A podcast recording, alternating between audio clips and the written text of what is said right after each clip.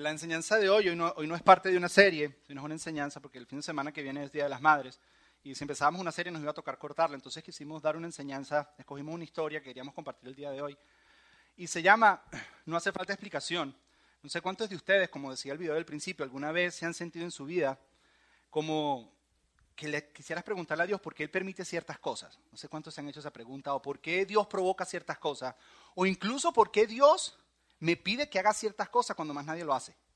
Porque Dios a veces me pide a mí que diga la verdad cuando en mi trabajo nadie dice la verdad, porque a veces Dios demanda ciertas cosas morales en mí, cuando hay un mundo alrededor mío que de alguna manera no está, no está buscando esa moralidad o no está buscando, no está viviendo ese estilo de vida. ¿Alguna vez te has preguntado por qué Dios a veces te pide que lo obedezcas en algo y te sientes como si te lo estuviera diciendo a ti solo y a más nadie? Recuerdo yo cuando yo llegué a este país hace mucho tiempo. Eh, llegué cuando tenía 18 años, venía con unos sueños de irme a estudiar música a Boston, a una universidad famosa en aquel entonces se llamaba Berkeley. Y estando yo en ese proceso, empecé a ir a una iglesia, así en aquel entonces, que hoy día es iglesia, y estando en ese proceso, Dios hizo un llamado en mi vida y me llamó a hacer lo que estoy haciendo hoy. Realmente no empezó así, sino fue un proceso poco a poco. Me agarró por la música, empecé a tocar en la banda y poco a poco Dios empezó a llamarme.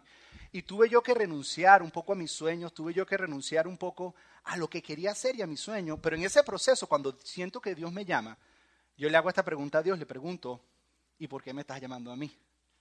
Y le pregunto a Dios, quiero que me muestres un poquito más cómo va a ser este futuro porque necesito estar un poco más seguro, porque ya tenía toda mi vida y todo mi plan hecho y ahora tú me estás llamando. ¿Por qué? Cada uno de nosotros en diferentes situaciones o circunstancias de la vida, muchas veces llegamos, puede ser algo reciente, llegamos a este punto donde queremos preguntarle a Dios por qué. ¿Por qué Dios me pides hacer esto? ¿Por qué Dios me pides hacer aquello? Y es como creemos, como si Dios debiera darnos una explicación a nosotros. Tenemos este deseo, esta idea de que Dios debe darnos una explicación a nosotros. Nosotros merecemos una explicación de parte de Dios. Dios nos tiene que explicar algo. Entonces, como si nosotros tuviéramos, Dios tuviera que explicarnos algo. Y no es que somos malas personas, muchos de nosotros le decimos a Dios, muchos de nosotros nos paramos y decimos, ok, Dios, tú me estás pidiendo que sea obediente. Ok, pero antes de que yo sea obediente a eso que me estás pidiendo, yo necesito que me expliques primero. Explícame primero porque no entiendo muy bien. Y muchas veces eso nos ocurre por el simple hecho de que no entendemos, hay varias razones, una de ellas es que no entendemos qué significa el hecho de que Dios es soberano. No entendemos lo que significa un rey y un reino. Nosotros vivimos en culturas donde hemos sido criados con democracia, y yo creo en la democracia, pienso que es el mejor gobierno que existe, el mejor sistema de gobierno, pero vivimos en una cultura donde nosotros escogemos los presidentes. Y el hecho que escogemos nosotros los presidentes, tenemos cierto derecho de mandarles a esos presidentes ciertas cosas. Y de alguna manera eso lo hemos transicionado hacia Dios y pensamos que Dios es un Dios presidente, que ganó los votos en nuestro corazón y cuando Dios nos pide que hagamos algo, pensamos y creemos que tenemos que pedirle a Dios que nos explique primero antes de nosotros hacer eso que nos está pidiendo. Muchas veces Dios nos está pidiendo algo y nosotros decimos, Dios, mire, en mi corazón tú ganaste por un margen pequeño de un 51%. Hay otros, hay otros 49% que no ganó. Y entonces ese 49% todavía está luchando. Entonces como fue el 51, pero hay un 49 que se está quejando. Entonces yo necesito, yo necesito que tú me digas a mí qué es lo que, que me expliques, qué es lo que se va a hacer o qué es lo que va a ocurrir. Entonces esa es una de las razones. La segunda razón es que nosotros vivimos una cultura extremadamente avanzada. Somos una cultura avanzada, somos una cultura sofisticada, no somos como la antigüedad. Somos mucho más avanzados que las generaciones anteriores, la generación anterior o la anterior o los, nuestros bisabuelos, tenemos mucho conocimiento. Hemos llegado a comprender cómo Dios hace muchas de las cosas que hace. Hemos llegado a comprender la fotosíntesis, hemos llegado a comprender cómo se reproduce la vida. Entendemos cómo funciona el ADN, entendemos cómo funcionan los cromosomas, entendemos cómo funciona el clima, la alta presión y la baja presión y podemos predecir si mañana va a ser sol, si mañana va a llover. Entendemos muchas cosas y todo ese tipo de cosas de alguna manera nos hace pensar que Dios es menos de lo que realmente es. No sé si alguna vez tú cuando eras pequeño fuiste a algún, algún, algún show de magia.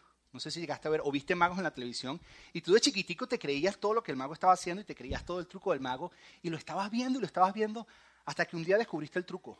Te dijiste, mentiroso, yo sé lo que estás haciendo. Vi que cuando la cortaste, realmente no la cortaste porque era un compartimiento de unas piernas de mentira del otro lado. Todo el mundo se dio cuenta porque cuando la cortó no salió sangre por ningún lado. Pero ese día fue el momento que tú te enteraste. Y en el momento cuando tú descubres eso, te das cuenta, para ti el mago que lo tienes en alta estima, por tú descubrir la manera en que hizo lo que hizo, de repente como que baja de nivel como que tú dices, ¿sabes qué? Yo entiendo lo que él hace y ya no estoy tan asombrado. Ya no me asombra tanto este hombre. De alguna manera hemos transferido eso con Dios.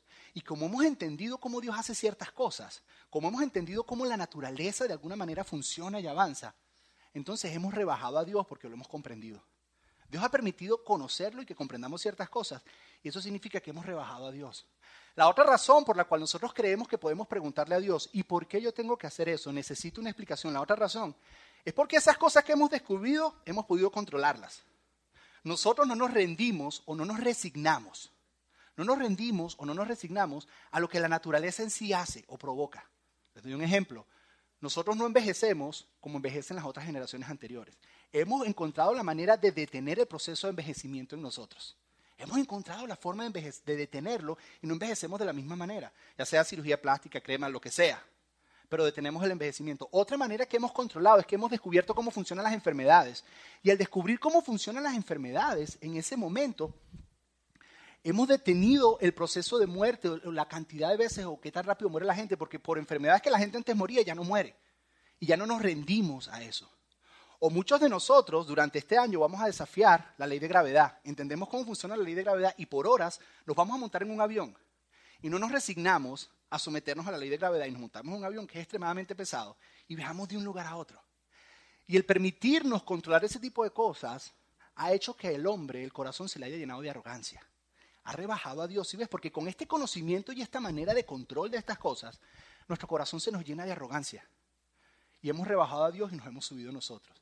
Y por eso cuando Dios nos pide algo, cuando Dios nos pide algo, cuando Dios nos pide algo, nos detenemos y le decimos, ¿sabes qué Dios? Pero antes de yo hacer eso, yo creo que yo merezco una explicación. Yo necesito que tú primero me expliques antes de yo hacerlo. ¿Sí ves? Porque teológicamente hemos comprendido cómo Dios hace muchas cosas. Y decimos, Dios, antes que yo te rinda mi corazón, antes que yo te abra mi corazón, antes que yo te rinda esa área en mi vida que me estás pidiendo, hay unas cosas que no entiendo bien todavía y necesito que me las expliques porque es que si no, no lo hago. Porque estas otras áreas tuyas las entiendo, pero esta no. Y hasta que las expliques, yo no abro mi corazón. Ahora, ¿qué si Dios no nos tiene que explicar nada?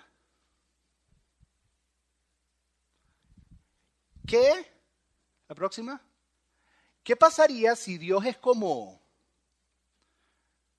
como Dios? Que Él es Dios y no nos tiene que explicar nada, porque es que Él es Dios y nosotros somos creación. ¿Qué pasaría? ¿Qué pasaría si en vez de crecernos con el conocimiento que tenemos, estaríamos más bien asombrados que entre toda la creación somos los únicos seres que tenemos la capacidad de acumular información y pasarla de una generación a otra, y por eso es que somos tan avanzados? ¿Qué pasaría si mientras más descubrimos cosas, en vez de rebajar más a Dios, estamos más asombrados acerca de Dios? ¿Qué pasaría si Dios es Dios? ¿Qué pasaría? Simplemente obedecerlo, porque es que Él es Dios. Si ves, Dios, Dios no necesita darte ninguna explicación. Y la historia que vamos a ver hoy, a lo mejor tú tienes mucho tiempo en la iglesia, a lo mejor tienes poco tiempo en la iglesia. Si tienes tiempo en la iglesia, a lo mejor la has escuchado, tal vez tienes poco tiempo, a lo mejor se te olvidó, y a lo mejor es la primera vez o va a ser como la primera vez. Es de un hombre llamado Naamán. 850 años antes de Cristo, este hombre llamado Naamán se encuentra con un profeta de Israel. Naamán no era judío, era de la, de la nación del pueblo de Aram. Y él no era judío y se encuentra con este profeta. Y se encuentra en una situación, como muchos de nosotros nos hemos encontrado, que llega un momento en tu vida donde, a pesar de que no entiendas, a pesar de que no sepas cuál es el resultado, a pesar de que sepas cuál es el resultado y no te guste mucho a ti, a la final tienes que obedecer a Dios simplemente porque es Dios. Y este hombre nada más se encuentra en una situación así en su vida. Se encuentra en esa situación, no conoce de Dios y se encuentra en esa situación. Y en el momento en que este hombre hace lo que hace, que es lo que vamos a descubrir el día de hoy, en el momento que este hombre vive lo que vive, en ese momento vive una transformación en su vida. Y su vida cambia para siempre. Quiero que vayan conmigo en sus Biblias, si tienen su Biblia, si no, lo vamos a estar poniendo en la pantalla, a Segunda de Reyes, capítulo 5, versículo 1. Dice así, el rey de Aram sentía una gran admiración por Naamán, el comandante del ejército, porque el Señor le había dado importantes victorias a Aram por medio de él. Este hombre Naamán era famoso no solamente con el rey, sino era famoso en toda la nación de Aram. era el gran comandante, era el gran victorioso, era el poderoso. Se le conocía, era un gran hombre, pero tenía una situación, tenía una peculiaridad, algo le había ocurrido en su vida. Sigue el versículo diciendo, pero a pesar de ser poderoso guerrero, Naamán padecía de lepra. Este gran hombre famoso, este gran hombre poderoso, este gran guerrero, empezó a padecer de lepra. Vamos leyendo la historia, dice, en ese tiempo los saqueadores arameos habían invadido la tierra de Israel.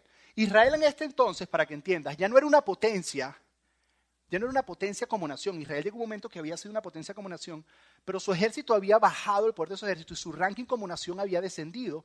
¿Y qué pasaba? Que los, los países o los pueblos que estaban en la frontera, de vez en cuando saltaban la frontera y saqueaban porque ya no eran tan fuertes y saqueaban la frontera con Israel. Se cree que Aram estaba al noroeste y de, vez en cuando invasores saqueaban la frontera, saltaban de Aram a Israel, saqueaban y regresaban una vez más a la frontera. ¿Ok? Se habían pasado, dice, entre sus cautivos se encontraba una muchacha a quien habían entregado a la esposa de Raamán como criada. Un día fueron, cruzaron la frontera, hicieron saqueo y en el saqueo secuestraron o tomaron unos niños y unas mujeres. Esas eran las cosas que agarraban. Y se la dieron de criada a la esposa de este hombre, de este comandante, a la esposa de Naaman. Y ahí es donde comienza la historia. Dice, cierto día, la muchacha le dijo a su señora, ojalá que mi amo fuera a ver al profeta de Samaria, él lo sanaría de lepra. El muchacho estaba trabajando en la casa, limpiando la casa, y un día ve a Naaman pasando y lo ve con lepra. Y se le acerca a su amo, se le acerca a su señora, se le acerca a aquella que la tiene por encima o que, o que a quien ella le sirve y le dice, ¿sabes qué? Ojalá, ojalá y el Señor, ojalá y el jefe, ojalá y el amo pudiera ir un día a Damasco, pero pudiera ir un día a Israel. Y ahí va a encontrar un profeta que lo sana de la lepra. Sigue la historia. Entonces Naamán le contó al rey lo que había dicho la joven israelita. Ve a visitar al profeta, le dijo el rey de Aram. Te daré una carta de presentación para que sea, para que se la lleves al rey de Israel. Y aquí es donde se comienza a complicar la historia. Naamán llega y le dice al rey de Aram, ¿sabes qué? Hay un hombre que sana lepra en Israel. Y el rey le dice, ¿sabes qué? Tú eres un gran comandante y necesito de ti. Ve a Israel y busca a este hombre para que te sane. Y el rey de Aram asume que si hay un hombre con el poder de sanar la lepra en Israel, evidentemente si hay un hombre con tanto poder, tiene que ser el rey de Israel. Porque los reyes eran las personas más poderosas en las naciones. Y si no era el rey de Israel, si no era el rey de Israel, tenía que ser alguien que viviera en medio de la corte del rey, que fuera parte de sus consejeros, porque tanto poder debía caminar al lado de él. Entonces el rey dice, ¿sabes qué? Vete a donde el rey. Él dice, si yo llego a conseguir una cita contigo delante del rey, va a ser suficiente para que o él te sane o aquel que es parte de la corte del rey te sane. Y dice, y sé que las cosas no están muy bien entre Aram e Israel. Así que te voy a mandar con un montón de regalos y te voy a mandar esta carta, porque ellos van a pensar que yo vengo en son de guerra, pero realmente vengo en son de paz. Por eso te voy a enviar todos estos regalos. Y le envió un montón de regalos. Miren todo lo que les envió. Dice, entonces Naamán emprendió viaje y llevaba de regalo 340 kilos de plata, 78 kilos de oro y 10 mudas de ropa. 10 mudas de ropa. Entonces, alguna vez tú lees la Biblia y no te das cuenta, 10 mudas de ropa. ¿Para qué 10 mudas de ropa? La ropa en aquel entonces era muy valiosa, porque era hecha a mano y muy difícil de hacer. Era comparada con el oro y con la plata. Y este hombre envía todo eso delante del rey. Y Naamán va de camino y le envía la carta. Y la carta dice lo siguiente. La carta para el rey de Israel decía, mediante esta carta presento a mi siervo Naamán. Quiero que lo sanes de lepra. Ahora, quiero que te imagines un momento conmigo. Aram e Israel constantemente estaban en batallas. Y viene toda esta campaña de Aram, viene toda esta cruzada, viene toda esta caravana que parece un mini ejército, lleno de carros, lleno, con unos carros llenos de cosas que tú no sabes qué es. Y empieza a pasar por las diferentes aldeas de Israel. ¿Y qué es lo primero que hace la gente de Israel? Escondan las mujeres, escondan los niños, escondan las joyas. Porque estos hombres a lo que vienen es a saquearnos. Cuando llegan a donde a, la capital, llegan al palacio del rey y al rey le informan, viene una caravana de Aram y dicen que vienen en paz, traen una bandera blanca. Se baja un hombre del carro, va donde el rey le entrega una carta, el rey le dice, toma, esta es la carta que el rey de Aram te envía. Y este hombre abre la carta y la lee y lo que lee es que el rey de Aram ni siquiera le está pidiendo que hagan las paces, no está ni siquiera pidiendo que hagan paz, sino lo que quiere es que le sane al comandante de su ejército. Eso es lo único que quiere, que le sane al comandante de su ejército. Ahora, la mayoría de estas historias están comprimidas en su tiempo. Muchos de nosotros lo leemos y pensemos que eso pasó en 3, 4 horas, eso pasó en 2, 3 días aproximadamente. Mira lo que continúa diciendo, mira lo que pasa. Así que en verdad debería... No, eso no es. Ajá, cuando el rey de Israel leyó la carta, horrorizado, rasgó sus vestiduras y dijo, este hombre me manda un leproso para que lo sane. ¿Acaso soy Dios para dar vida y quitarla? ¿Acaso yo puedo hacerlo? En estos dos días que ocurrieron, yo imagino que el rey de Israel se reunió con sus consejeros y dijeron, ¿sabes qué? Aquí hay algo que no me cuadra. Hay algo de toda esta imagen, hay algo de toda esta película que nos están pintando, hay una pieza que me falta que no entendemos. Y ellos están tratando de descubrir qué es. Ellos están tratando de entender, hay algo que no entendemos. ¿Por qué? ¿Por qué razón el rey de Aram me va a mandar a su comandante más poderoso para que yo lo sane de lepra? Si yo no lo puedo sanar de lepra. Es más, nadie puede sanar la lepra. ¿Qué se está tramando este hombre? ¿Qué tiene detrás? Hay algo que no entendemos, hay algo que no entiendo. Y entonces el rey de Israel llegó a una conclusión. La conclusión fue esta creo que solo busca pelear conmigo. Dijo, ah, ya entendí. Este hombre me está enviando todos estos tesoros y me está enviando su comandante favorito con lepra y me está pidiendo que por favor lo sane. Me está pidiendo el favor que lo sane. Y como yo no puedo sanarlo porque nadie puede sanar la lepra, cuando él se regrese enfermo de lepra, él va a decir, él no lo quiso sanar de lepra, entonces ahora le declaro la guerra a Israel. Simplemente lo que está buscando es una excusa para pelear. Quiere empezar una guerra y no la quiere empezar por nada, sino quiere buscar un salud. Quiere buscar una excusa. Aquí se escucha todo. Todos los sonidos que tu cuerpo hace se escuchan aquí. Está buscando simplemente una excusa para pelear. Entonces, como yo no se lo puedo sanar, como yo no lo puedo sanar, entonces está buscando una excusa para que peleemos. Eso es lo que está buscando, es lo que está buscando es una pelea, está buscando una guerra. Ahora, mientras esto está ocurriendo y toda esta discusión está ocurriendo, el chisme sale de la capital, pasa por las aldeas y llega a los oídos de un hombre de Dios llamado Eliseo. Eliseo es el hombre que desde un principio Naamán tenía que ir y no fue. Y Eliseo se entera y mira lo que dice Eliseo. Sin embargo, cuando Eliseo, el hombre de Dios, supo que el rey de Israel había regresado, había rasgado, gracias, sus vestiduras en señal de aflicción, le envió este mensaje. Dice, se enteró que se había rasgado las, vestiduras en señal de aflicción, le envió este mensaje. ¿Cuál es el mensaje? ¿Por qué estás tan disgustado? Envíame a Naamán, mándamelo para acá. Así él sabrá que hay un verdadero profeta en Israel. Dijo, ¿sabes qué? Mira, envíamelo y yo me encargo de este asunto. Y así él se va a enterar que hay un verdadero profeta en Israel. A lo que yo creo que el rey pensó y dijo, a Naamán no le importa si hay profeta o no en Israel. Naamán vino para acá con un solo deseo en su corazón. Es lo que quiere ser sanado de la lepra. A Naamán le sabe a chino si hay profeta o no hay profeta en Israel. Y este es un punto muy importante en la historia.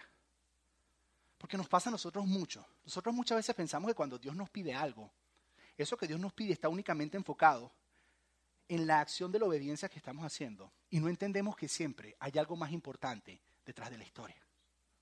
Lo que está queriendo decir el profeta es, Naamán vino pensando que iba a ser sano de la lepra y lo que Dios tiene para él es mucho más grande que sanarlo de la lepra. Él piensa que lo único que viene es a que se le sane de la lepra. Eso es lo único que él piensa. Pero Dios tiene algo más grande. Muchas veces Dios te pide algo y tú piensas que lo de Dios tiene que ver exactamente con esa circunstancia o esa situación y no entiendes que hay algo mucho más grande que está detrás que Dios está haciendo. Y eso es lo que quiso decir el profeta. ¿Qué hace el rey? El rey dice, bueno, mandemos a Naamán donde Eliseo. Entonces, Naamán fue con todos sus caballos y carros de guerra y esperó frente a la puerta de la casa de Eliseo. Una vez imagínate más Naamán yendo con toda su caravana saliendo otra vez por las aldeas, dirigiéndose donde vivía Eliseo, porque Eliseo vivía lejos de la capital, vivía en la frontera, en un lugar desértico, ahí vivían los profetas. Y este hombre va caminando, va caminando y cada vez que pasa por una aldea adivina qué dicen. Escondan las mujeres y niños, escondan el China, escondan las joyas, escondan todos porque estos hombres vienen en son de guerra. Cuando llega, parece un desierto porque todo el mundo se escondió. Y Naamán se para frente a la casa de Eliseo y espera. Y espera. Y espera. Esperando que el gran profeta de Dios salga que el gran profeta de Dios venga a su encuentro, que ese hombre que le dijo, mándeme lo que yo lo sano, salga. Espera y espera. Miren lo que pasa. Pero Eliseo le mandó a decir mediante un mensajero, ve y lávate siete veces en el río Jordán, entonces tu piel quedará restaurada y te sanarás de la lepra. El gran Naamán, esperando, y Eliseo le manda un mensajero imagino el mensajero saliendo y decir, hola. Toda la caravana, el ejército dice, yo soy el mensajero del profeta que vive en la cabañita allá atrás. Él me dijo que él no podía salir, pero te está mandando este mensaje.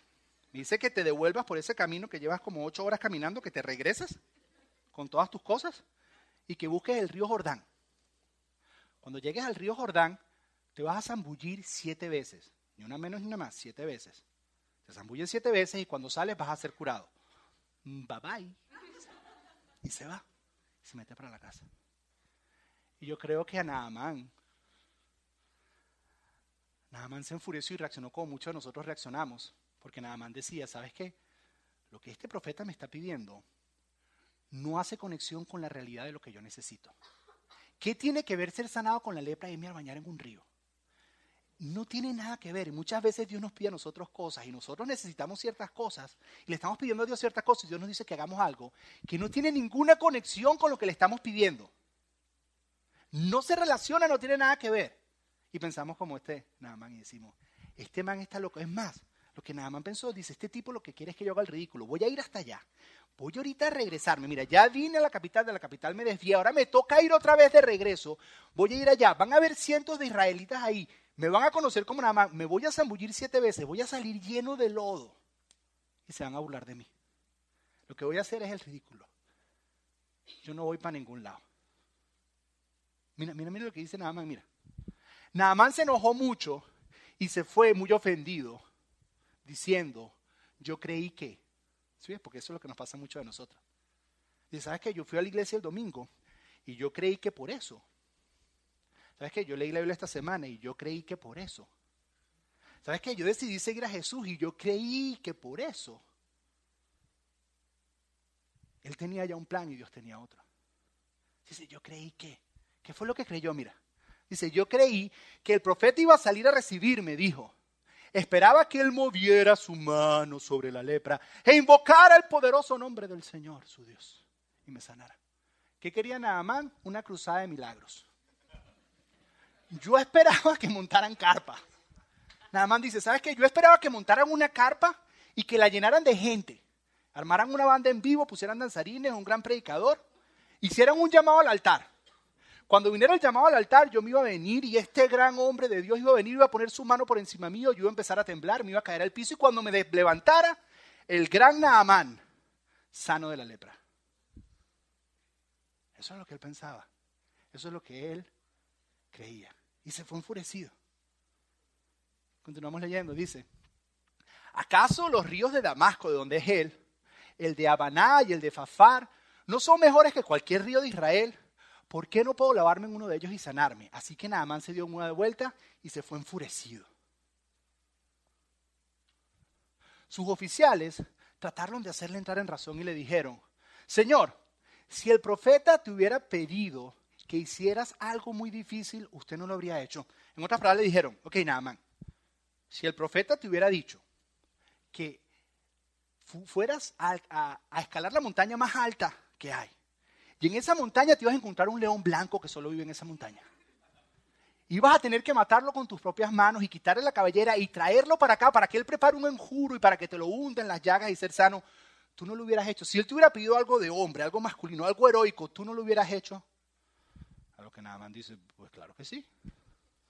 Si hubiera sido algo así, sí, pero irme a hacer el ridículo, siete chapuzones, salir y ya, yo eso no lo hago. le continuaron diciendo sus...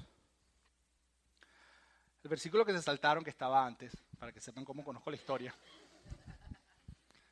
dice que los profetas le dijeron, ¿sabes qué? Pero entonces los, perdón, los siervos que caminaban con él le dijeron, ¿sabes qué? Pero si te pide algo tan sencillo, ¿por qué no vas y lo haces? Dicen, ¿sabes qué? Nada más, mira, aparte de tu orgullo, aparte de tu orgullo, unas horitas de viaje, y tal vez mojarte un poquito, lo único que tienes que perder es eso, más nada. Irte a bañar al río no es nada, porque muchas veces no hacemos las cosas por orgullo. Y aparte de tu orgullo, le dicen, nada más no tenemos nada que perder. ¿Por qué no vamos y lo hacemos? Y nada más decide ir. A hacer esta cosa alocada que no tenía sentido y que no encajaba la una con la otra. Y dice, entonces Naamán bajó al río Jordán y se sumergió siete veces, tal como el hombre de Dios le había indicado. Y su piel quedó tan sana como la de un niño. Se curó.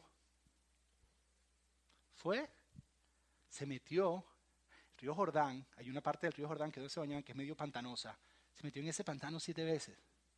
Imagínate nada más entrando una, lepra todavía, dos, lepra todavía, tres, lepra, y a la séptima se cura y se sana.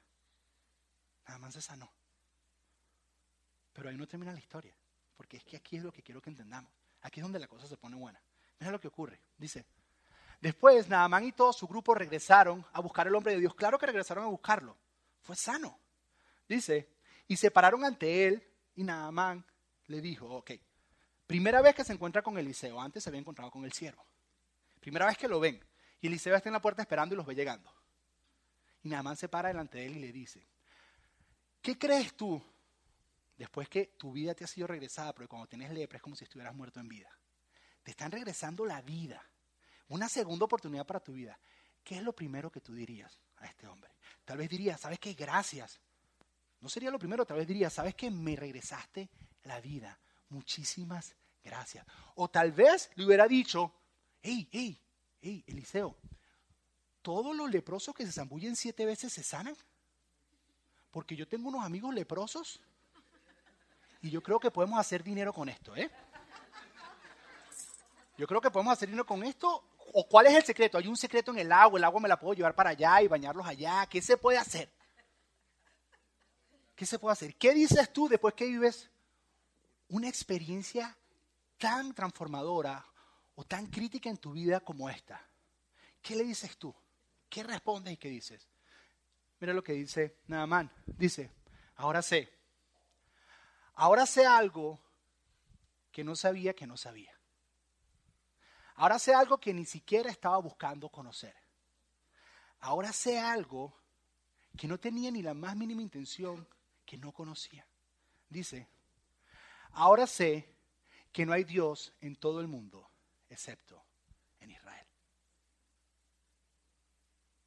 Sí, tú entiendes que por el hecho de que Naamán obedeció a Dios a algo que era inusual y parecía una locura, lo llevó a conocer a Dios cuando ni siquiera estaba buscando conocerlo. Si ves, hay una revelación, hay una intimidad y hay un conocimiento de Dios que nunca va a llegar en tu vida a menos que tú te atrevas a obedecer a Dios en esos momentos que no tiene sentido obedecerlo. Hay un encuentro que tú vas a tener con Dios que nunca lo vas a experimentar hasta que tú no decidas obedecer a Dios en esos momentos que no tiene sentido obedecerlo. Cuando Dios te pide cosas inusuales y te dice, ¿sabes qué? Mira, tienes que hacer esto en tu familia. Tienes que hacer esto con tus finanzas. Tienes que hacer esto con tus hijos. Tienes que hacer esto en tu trabajo. Cuando Dios te pide esas cosas, ¿sabes qué? Hasta que tú no das ese paso, porque sabes que es que Dios no tiene que darte explicación. No hace falta la explicación. Hasta que tú no das ese paso, no vas a conocer a Dios. Es más, yo creo que Dios pone esas oportunidades porque Él quiere revelarse más a tu vida. Y por eso te las pone. Y todas las preguntas que están de este lado, de atrás, del lado de la, obediencia, tú estás aquí, estás tomando la decisión, todas las preguntas encuentran tu respuesta cuando pasas al otro lado. Es cuando obedeces que todo comienza a tener sentido. Es en ese momento, cuando Dios te pide algo que tal vez no tiene sentido con la realidad de lo que estás viviendo, es en ese momento, es que ese momento que tú empiezas a conocer a Dios de una manera que no hay otra forma de conocerlo. Se revela de una manera tan real en tu vida y tan íntima, solamente cuando lo obedeces, cuando no hace sentido obedecerlo. Porque yo creo que el motivo para obedecer a Dios, Dios es el motivo por el cual obedecemos a Dios. Muchos de nosotros buscamos motivos cuando vamos a obedecer a Dios. Y yo me paro aquí, yo les doy enseñanzas y les digo, ¿sabes qué? Si pones esto en práctica, esto es lo que va a ocurrir en tu vida. Si pones esto en práctica, esto es lo que va a ocurrir en tu vida. Pero al final del día, la realidad es que el motivo por el cual debiéramos obedecer a Dios debe ser para conocer más a Dios. Esa es la realidad, que el motivo por el cual nosotros decimos, ¿sabes qué Dios? No entiendo, pero yo doy el paso y confío en lo que tú me estás pidiendo, es porque nuestro motivo por el cual obedecemos a Dios debe ser Dios mismo. No debe ser ninguna otra cosa, debe ser Dios mismo. ¿Sí ves? En el momento que tú obedeces a Dios en esta, en esta situación que Dios te está pidiendo, que tal vez no tiene sentido, en el momento que eso intersecta la fidelidad de Dios, es lo que nosotros llamamos el cielo y la tierra se encuentran. Y experimentas a Dios como nunca antes lo has podido haber experimentado. Lo interesante es que esto fue 850 años antes de Cristo, 850 años más tarde, mira lo que dice Jesús. Jesús hablando con sus discípulos les dice esto. Juan 14, 21 dice, los que aceptan mis mandamientos y los obedecen son los que me aman. Y porque me aman a mí, mi Padre los amará a ellos y yo los amaré y me daré a conocer a cada uno de ellos. Aquellos que obedecen mis mandamientos. Ojo, muchos de los mandamientos de Jesús parecen que no tienen sentido. Tú ves el sermón del monte de Jesús y tú dices, ok, Jesús está medio loco, yo no voy a hacer eso, tú estás loco, no. Pero él dice, ¿sabes qué? A los que los obedecen, yo me voy a dar a conocer a cada uno de ellos. ¿Por qué? Porque el motivo por el cual obedecemos a Dios es Dios.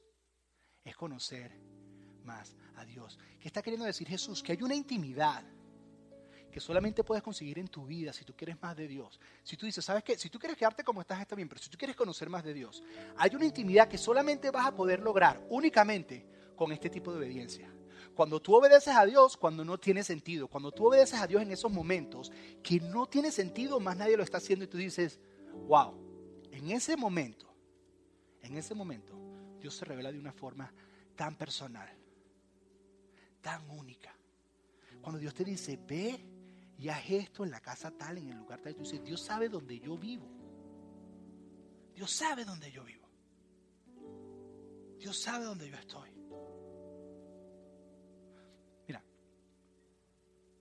Ahorita, tú estás recién el horno.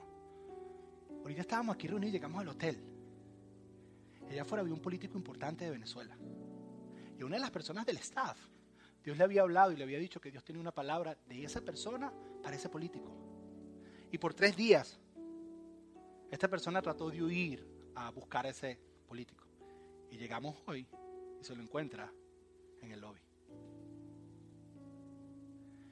Tú dices, wow, es que Dios me conoce. Esa persona hizo algo que no tenía sentido. Ni lo conocía, no sabía ni quién era. Y vino y le dijo, yo tengo una palabra de Dios para ti. Esa persona hoy conoció a Dios más íntimamente que antes y dijo, ¿sabes qué? Dios sabía que yo el día de hoy iba a estar en este hotel y que ese hombre iba a estar en este hotel. Si ves esa intimidad de que Dios conoce cada área de tu vida, dónde vas a estar incluso cuando tú no sabes dónde vas a estar, solamente la puedes experimentar cuando tú obedeces a Dios, cuando eso no tiene sentido obedecer a Dios. Solamente en ese momento. Solamente en ese momento. ¿Qué? ¿Qué pasaría si Dios fuera el motivo de nuestra obediencia, si fuéramos obedientes únicamente por Dios, ¿qué pasaría con nuestra obediencia? Yo creo que cambiaría. Yo creo que cambiaría.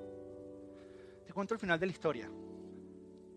Pues que nada más sana le dice Eliseo, ¿sabes qué, Eliseo? Mira, aquí están, aquí están todos estos tesoros, toda esta plata, todo este oro y estas diez mudas de ropa, porque veo que te cuesta lavarla, aquí te las doy las diez mudas de ropa. Está todo para ti. Y Eliseo le dice, ¿sabes qué, Naamán? Yo no puedo recibir nada de eso. Eliseo le dice, ¿pero por qué? Yo no puedo recibir nada de eso porque yo no sé si te diste cuenta.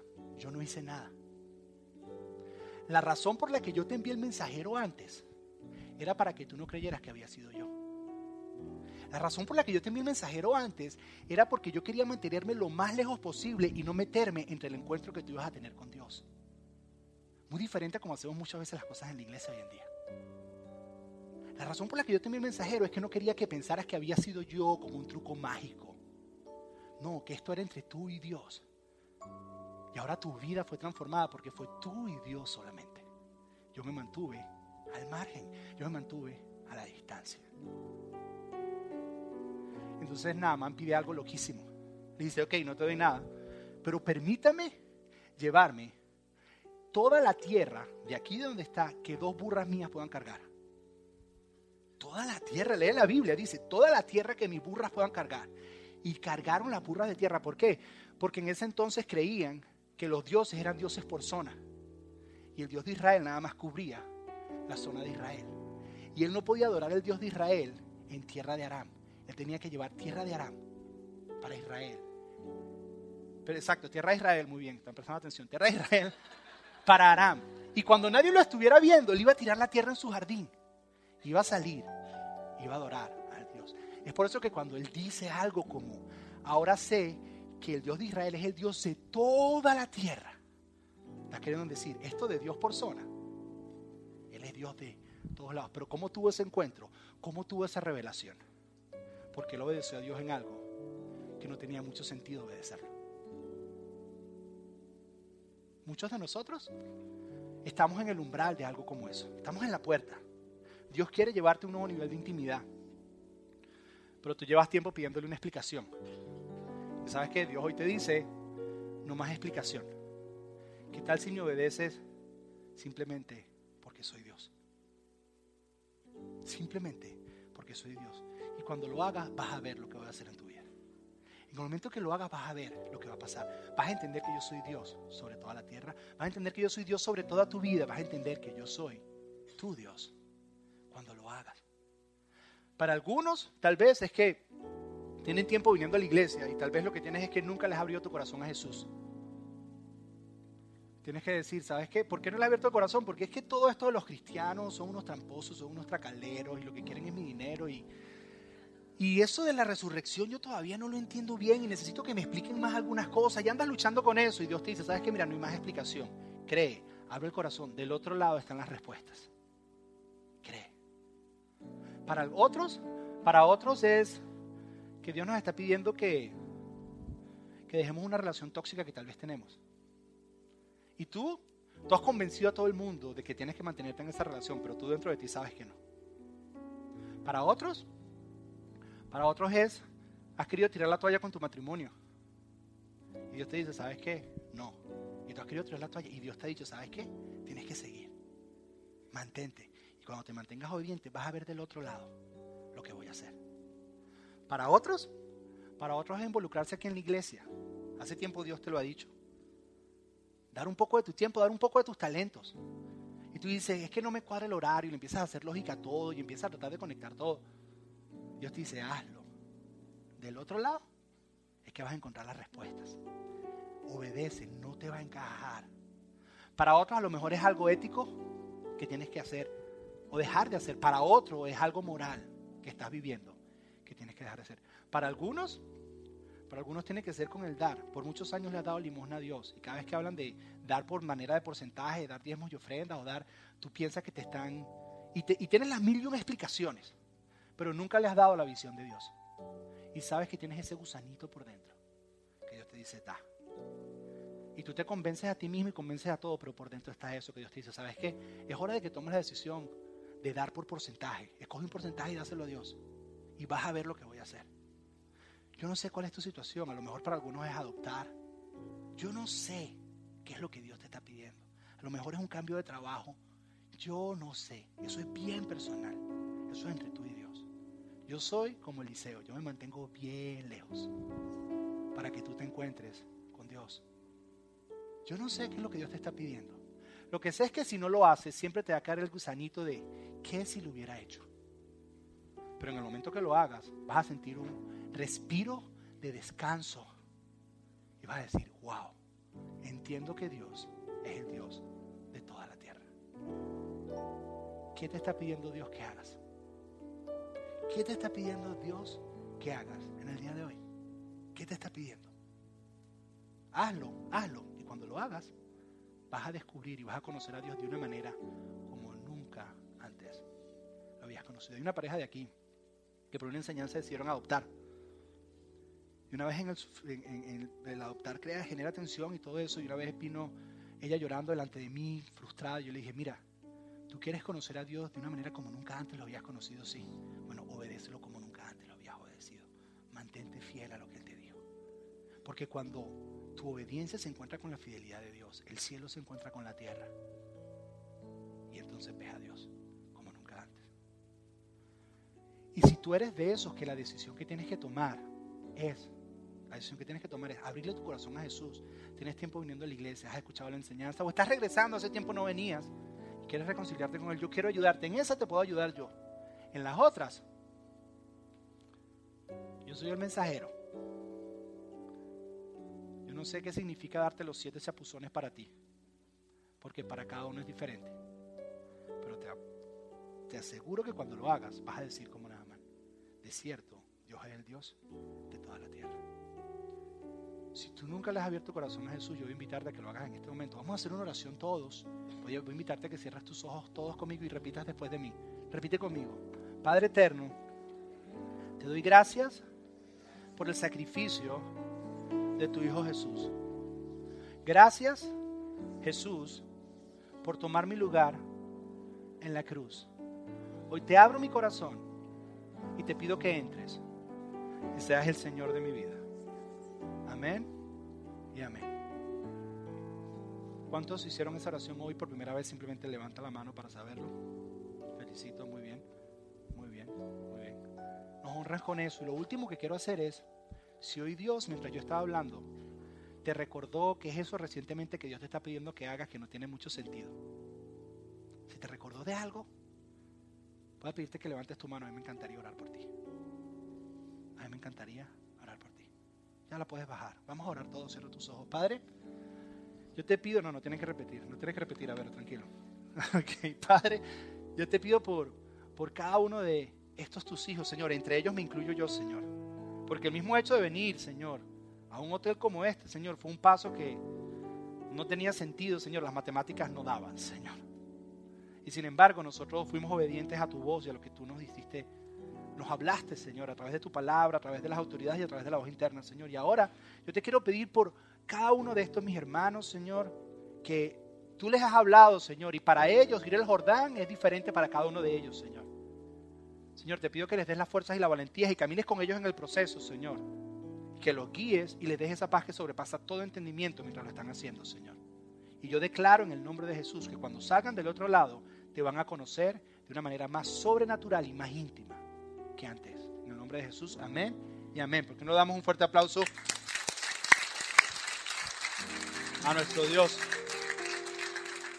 Amén. Gracias por escuchar Eclesia Doral Podcast. Para más información acerca de nuestras reuniones y horarios, visita nuestra página web al www.eclesiadoral.org.